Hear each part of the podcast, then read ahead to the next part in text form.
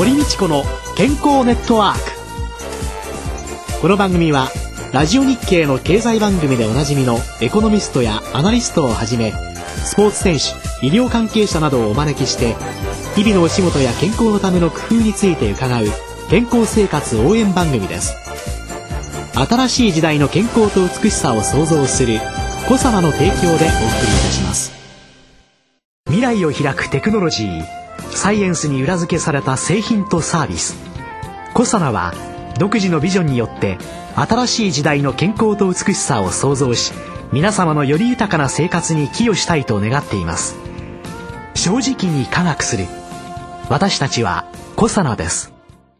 こんにちは堀道子です。宇野和夫です。今週のゲストは女優の宇野直美さんです。TBS の人気ドラマ「渡る世間は鬼ばかり」の野々下和通称カズちゃん役でその名を知られるようになりましたが実は大学2年生芸歴14年を誇る直美さんの実像に今月は迫ります。宇野直美です。よろしくお願いいたします。よろしくお願いします。宇野さんといえば宇野宇野で。そうですね。実はお役でいらっしゃるんですよね。はいどうも。あの今月は非常にこうやりにくい1ヶ月になりそうなんですがね。頑張りたいと思います。はい。正真正銘実の親子でございます 前に1回ですね、はい、イベントでトークショーやったことあるんですよ2人で、えー、その時はですね大体そうですね1日4回やったのかな。4回やりましたね。うん。ね、あの焼肉屋さんのイベントで、はい、焼肉屋さんのイベントで4回親子共演を果たしてらっしゃる、えーはい、その時はね親子だって言わなかったです。名前一緒ですねとか言いながらやったんです。えなんで明かさなかったんですか？なんだろうねなんかタイミングがなくてね。別に言う必要がなかったので言わなかった感じなんですけれど、えーでもやりづらそうだったのはどちらかというと父親でしたね。そうなんです私は平気でしたよ。本当に仲良くていらっしゃいますよね。えー、おかげさまで多分普通の親子よりはこう接する時間が長いんじゃないかなっていうふうに思いますね。ね、はい、だってあの普通ね高校生ぐらいになってくると父親をこうちょっとこうね、そうですね。距離を女の子のが多いでしょ？はいあのでも高校1年生の時に舞台であの地方に行ってることが多くて、えー、逆になんか反抗し損ねたというか逆に小さい頃から反抗しまくっていたというか。舞台といえばね、はい、あの6月、はい井上一冊さんの作品でございます。頭痛肩こり樋口一葉の舞台で一葉の妹邦子役で、はい、ピーターさんとか田畑智子さん森池明さんだと共演しまして京都南座を中心に地方公演を含み1か月間出演者6人だけの舞台を無事に終えました。はい、立川の公演に、森先生も来てくださいまして、ありがとうございました。先日ね娘とね、一緒に拝見させていただいてもう本当に楽しかったですね。ありがとうございます本当に。なんだかねおかしいかったのともうすごいユーモアがあって、ギャラギャラ笑いながら見ていながら、ええ、ほろっとさせられ、え、なおかつ女性が生きるっていうことのね、ものすごい鋭い指摘っていうんですかね。そうですねあれだけ芸達者な方たちと一緒にやられるのはさぞかし大変だったんだろうと思いますけれども公演をやり終えた感想はいかがですか？そうですね。本当顔合わせの時からとてもとても緊張していたのですが出演者の皆さんが本当にお優しくてあととても仲が良かったんですね、うん、やっぱり毎回舞台をやるのはとても緊張していましたけれどでも終わってみればあっという間だった気もします。でも学校へ行くともう試験期間になっていてあ授業が抜けてるっていうのは思いました京都1ヶ月間の間勉強はどうしてたんですか、はい、えっと。えっとぼやかしてもいいですか？あまりできなかったんですけれど、えっと、ホテルに帰ってから一人でもそもそと勉強したりはしていました。そういう意味ではあの学生との両立っていうのは大変ですよね。あの見てるとねちょっとかわいそうな時もありますけども自分で選んだ道ですのでね、まあ、小学校からそれはずっと続いてますんで小学校といえばその一番最初のその子役としてのきっかけっていうのは何だったんですか、ええ僕は喋っちゃいけないのかな？あ、じゃあ、話します。えっと、姉が先に劇団若草に入っていたんですけれど、ええ、劇団若草っていうのは二木照美さんとかがいらっしゃった長い劇団なんですが、それで私もやりたいと言い出して、で、まだ小さすぎるからちょっと待ってって言われて、で、1年半待ち続けて、じゃあ行きますって言ってお稽古を始めました。うん、最初は劇団のお稽古ばっかり行っていたんですけれど、あの、マダムバタフライという小学校1年生96年にそのマダムバタフライにの蝶々夫人の息子さんという一言も喋ら息子息子です。はい。男役デビューで。はい。少年でした。もう見た目もすごく少年だったのでショートカットだったんですけれど、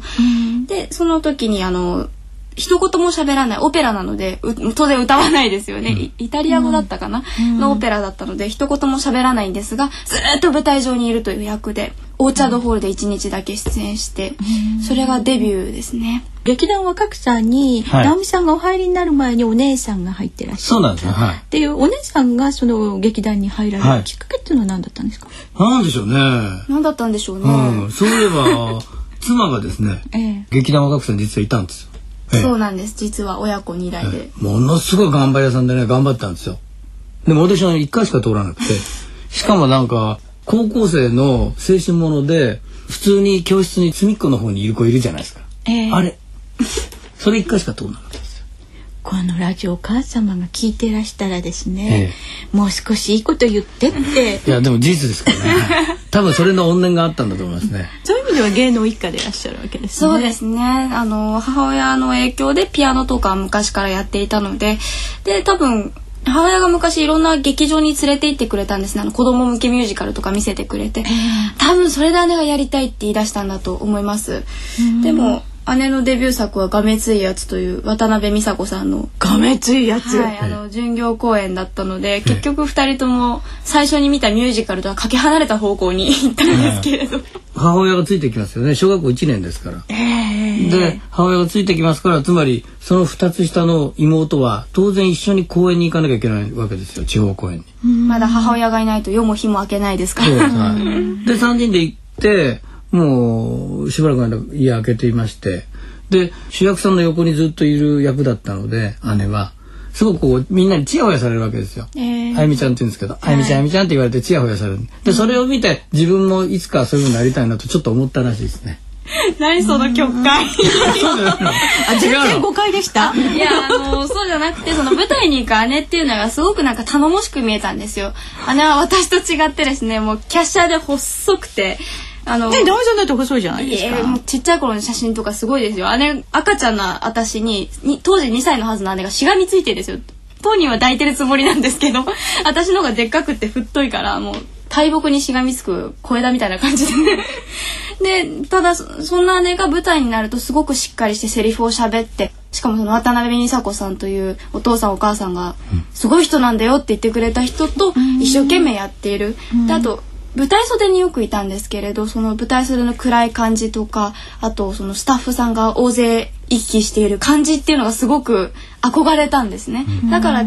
割とちっちゃい頃から舞台はやりたかったですね。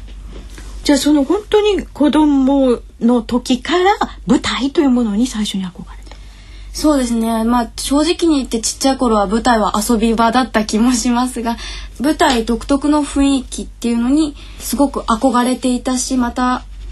舞台に入ってみてとても楽しかったことをよく覚えています。お姉様がね、はい、とてもその有名な女優さんと一緒って言っても森光子さんと放浪記なさってるんですよね。そうです一番最初はそれ姉も一緒だったんですよ。えー、で4人で3幕に出てくる「行商人の子」というあの林芙美子さんの実家でお世話にちょっとご飯を食べさせてもらうという役だったんですが、その時も森さんに煮干しをもらって、はい、に森さんにお味噌汁をついでもらい大塚美智子さんにご飯をもらいという、えー、とてもとても今思うととんでもないことしてたんだなって 思います。子役ってのは大体活動できる時間が制約されてるし月間の総合働いていい時間も決まってるんですよ。つまり必ずダブルキャストになるわけですよ。一人でずっと舞台やるな。で舞台も生ですから当然その働いていい時間決まってるんで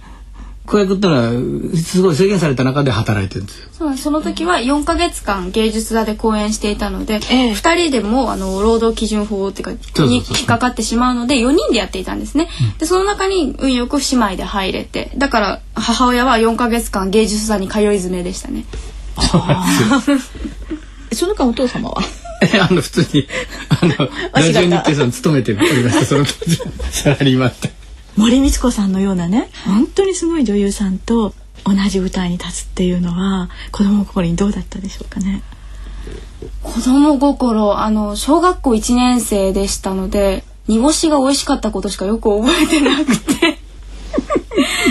はいあのすごい方っていう実感もなかったですし、うん、なんか本当にお優しい方なのでこういうひよっこにもお声をかけてくださるんですね、うん、なので普通にこう「森さん」っていうふうに懐いていたんですけれど、うん、この間なんかも「放浪記」のドキュメントとかを見ていて「この舞台に私いたんだっけ?」っていうふうに改めてびっくりしたり今振り返ってみるとそうです、ね、すごいところにいたんだなっていう、自分の立ち位置が 理解できたという大人になってからね。でもその非常にね樋口一郎さんのあれなんかにしても1か月とか非常に長い公演ですよね、はい、そういう時の体調とかのコントロールっていうのはどういうふうにしてました？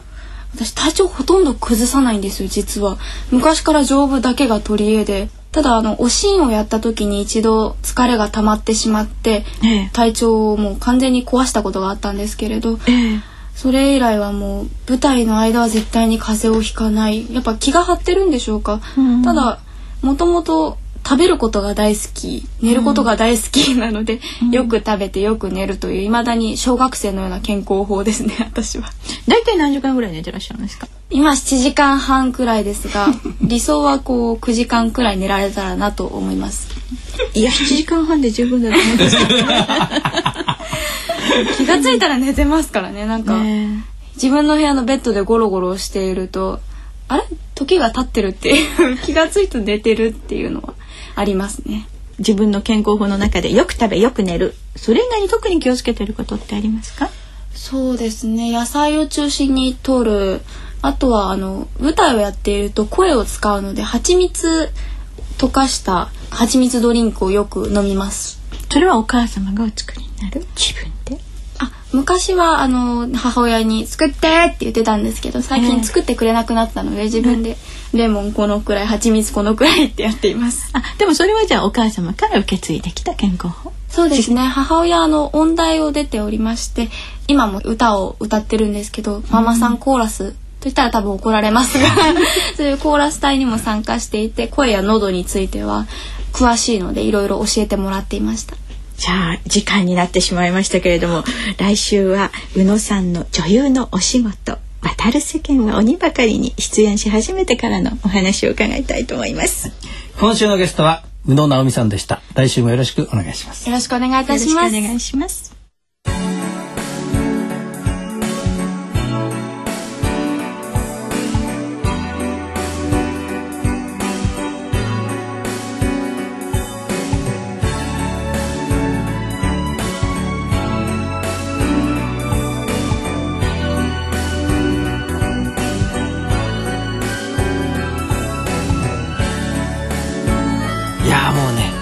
野直美さんでございまして。もう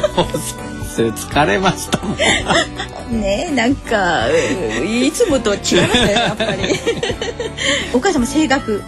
の方やってらっしゃる。音大でピアノ科ですあそうなんですか、はい、でもあの喉に気をつけてらっしゃるということで、まあ喉のあれで蜂蜜を飲んでらっしゃるっていうね、えー、蜂蜜ってね、ずっと置いといてもね腐らないじゃないですか。はいねあれやっぱり抗菌作用とかいろいろあるんですよね。あなるほど。今蜂がねどんどん死んでいったりとかね、えー、いろんなことを言われてるけれどもこの蜂がなくなったら世界が滅びるんじゃないかぐらいのあ受粉とかねいろんなのに関与してる、えー、から今話題になってますけれども本当に昔からね人間はいろんなところで蜂蜜を生活の中に利用してきたわけですけれどもこれは使うというのの効果っていうようなねものを期待するのと同時にその甘さやねあるいはいろいろな飲み物の中に入れるロイヤルミルクティーであったりとかいろんなものの中に蜂蜜を入れることによってほっとする精神的な効用から実は言われてる以上にたくさんの効果があるんじゃないかなって思うんですね。でも実際に蜂蜜もですねあのいわゆるお砂糖がどれだけ入ってたとかね、う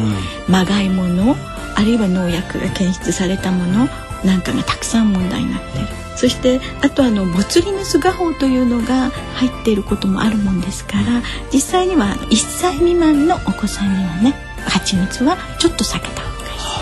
いい。そうなんですかっていうようなこともあります。ですから注意書き蜂蜜の後ろの注意書きなんてね、うん、きっとお読みになったことないと思うんですけれども、うん、そんなものをね、お読みになって、一体どんな効用があるのかなっていうのをお調べになってそれを知りながら使ってみるとまたこういう効果があるのねと思って使うことがそれにプラスプラセボ効果っていうのが出てくるのでね、もう身近に蜂蜜大いに活用していただけたらなというふうに思いますよね。いいものを選んでいただきたいということはい、いいものいい商品じゃないとちょっと怖いですよ。はいさて直美さんあのブログを解体新書というブログを小佐野さんのホームページで始めるそうでございます。あそうですか。ええ。もう蜂蜜も随分使ってるみたいですしそういう健康の話もね随分出てくるみたいですし、ええ、この番組と合わせて皆さんに聞いてみていただければというふうに思います。じゃあ宇野直美さんの解体新書小佐奈のホームページで拝見できるということですね、はい、どうぞ皆さんアクセスしてみてください、はい、来週も宇野直美さんをゲストにお迎えしてまいります。お相手は？堀道子と。宇野和夫でした。それではまた来週ごきげんよう。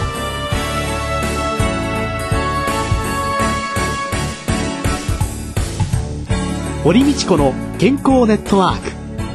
健康と美容についてもっと詳しく知りたい方はぜひコサナのサイトへ。検索で「コサナ」カタカナで「コサナ」と入力してくださいこの番組は新しい時代の健康と美しさを創造する「コサナの提供でお送りいたしました。